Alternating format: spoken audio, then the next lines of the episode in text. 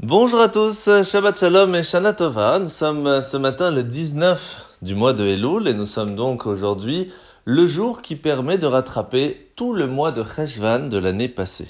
Le mois de Cheshvan, c'est vraiment le mois qui se trouve juste après les fêtes de Rosh Hashanah, Kippour, Sukkot, Simchat Torah, après que nous étions en famille, entourés de nos amis, à la synagogue, tous ces moments de grande spiritualité. Et après, nous revenons un petit peu à la matérialité, au travail, aux moments les plus simples de la, de, de, de la journée.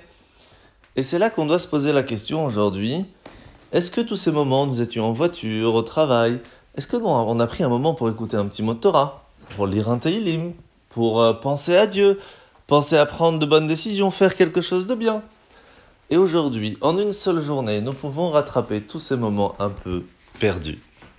Aujourd'hui, dans le Tania, nous sommes dans le chapitre 15. Le Nourazakan aujourd'hui va nous ramener un machal, un exemple, pour nous faire comprendre comment est-ce que on ne peut pas tout étudier très rapidement et encore moins dans les détails. Pourquoi? Parce que, imaginez un parent qui essaye du jour au lendemain à apprendre toute sa connaissance, de toute son expérience de la vie, de tout ce qu'il a étudié à l'école, tout ça en une seule journée à son enfant. Il n'est pas possible pour l'enfant de tout comprendre.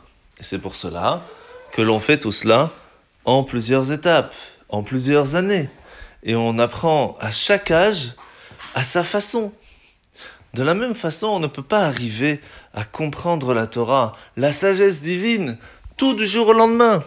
On se doit de savoir que cela peut prendre du temps et que des fois nous ne pourrons pas comprendre, mais que si on commence, un jour on pourra réussir. Et c'est pour cela que ce qu'on appelle le tzimtzum, la contraction divine qui va permettre à ce que ce monde puisse exister, mais aussi qu'on puisse le comprendre, et bien sûr, chacun à son niveau. Alors la mitzvah de ce matin, c'est la mitzvah négative numéro 262. C'est la mitzvah qu'un homme se doit de donner ce qu'il faut à sa femme pour qu'elle soit heureuse. Et on ne peut pas euh, bloquer et interdire à sa femme d'avoir ne serait-ce que le minimum, que ce soit de quoi manger, que ce soit de quoi s'habiller, etc. La paracha de la semaine, sommes donc à la fin de parachat Kitavo.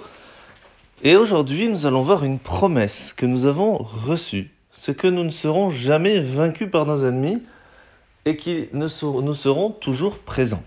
Ce qui est intéressant, c'est qu'il est marqué ainsi, tes ennemis t'attaqueront depuis une direction, mais s'enfuiront devant toi dans cette direction.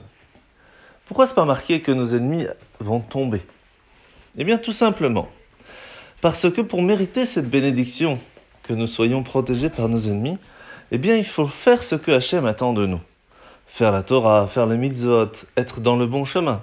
Et à ce moment-là, nous allons recevoir des bénédictions de protection, mais pas seulement.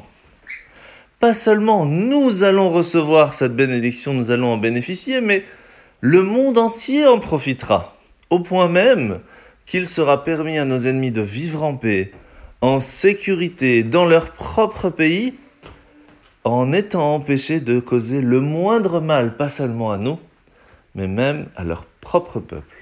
Et c'est ça la chance et la force et la responsabilité que nous avons de faire convenablement la volonté de Dieu, parce que c'est ce qui amène la paix dans le monde. Bonne journée à tous, Shabbat Shalom, Shana Tova.